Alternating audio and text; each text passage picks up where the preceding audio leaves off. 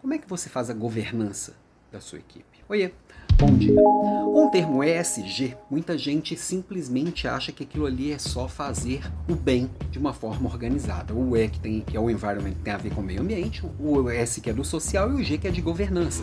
E muita gente acha que governança é só ter regras para garantir que todo mundo vai ser ético na empresa. Só que governança de verdade vai muito além disso. Isso é um pedaço.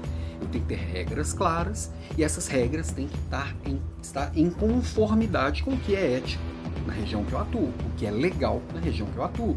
Então eu não compactuo com, com vazar dados, eu não compactuo com, com corrupção, eu não compactuo com coisas que não condizem com o que é certo ser feito de acordo com a legislação local.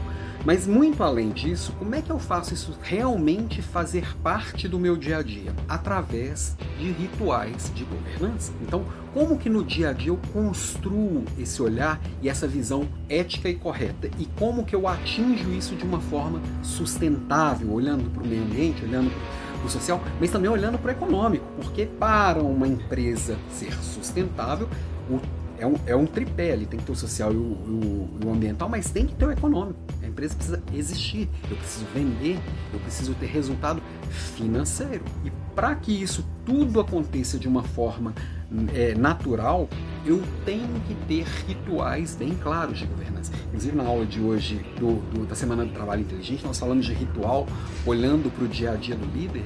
Mas no dia a dia do líder com a equipe, da empresa com todos os seus departamentos, isso precisa ser muito bem comunicado, muito bem amarrado e muito bem construído são os rituais onde a gente vai analisar resultado, a gente vai construir metas, a gente vai desenvolver planos de ação para se alcançar cada uma dessas metas. Tudo isso muito amarradinho é o que vai fazer com que todos tenham uma cadência e uma clareza de onde chegar. São estes rituais e esse dia a dia de conversas e esse dia a dia de, de, de, que, que vai ditar esse, esse rumo, que vai, por exemplo, também alicerçar a cultura da empresa. Muita gente está muito perdido. Como é que eu reforço cultura agora que as pessoas trabalham à distância? Com boas conversas, bons rituais.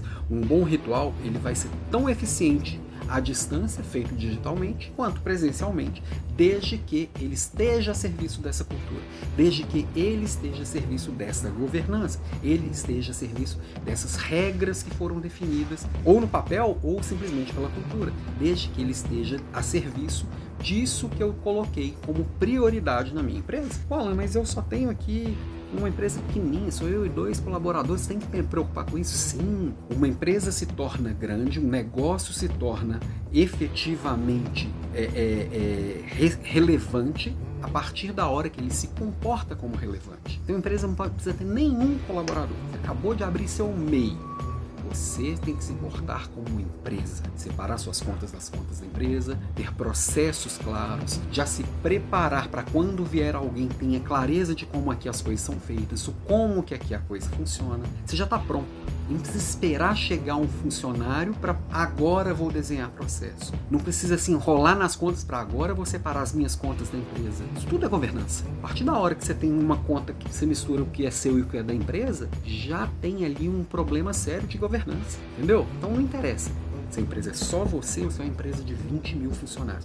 Tem gente que ouve aí esse termo ESG e acha que isso é coisa só para multinacional e grandes empresas enormes. Não, a sua empresa. Você com você mesmo, microempreendedor, você já pode ser responsável socialmente, você já pode se preocupar com o impacto que você gera no mundo através é, é, do ambiental como que você trata seu lixo, como que você é, faz os seus descartes, tudo isso é você ter políticas claras do ambiental, do social, do econômico e ter rituais e ter bons processos. Para isso você não precisa esperar chegar a funcionar, não precisa ser grande, não precisa ser nada, você só precisa ser responsável. E bons negócios são negócios responsáveis. Bons líderes são líderes responsáveis. Não perde amanhã a quarta aula da Semana do Trabalho Inteligente, que essa semana tá demais. Amanhã eu vou falar exatamente de como construir com a equipe. Beijo para você e até amanhã.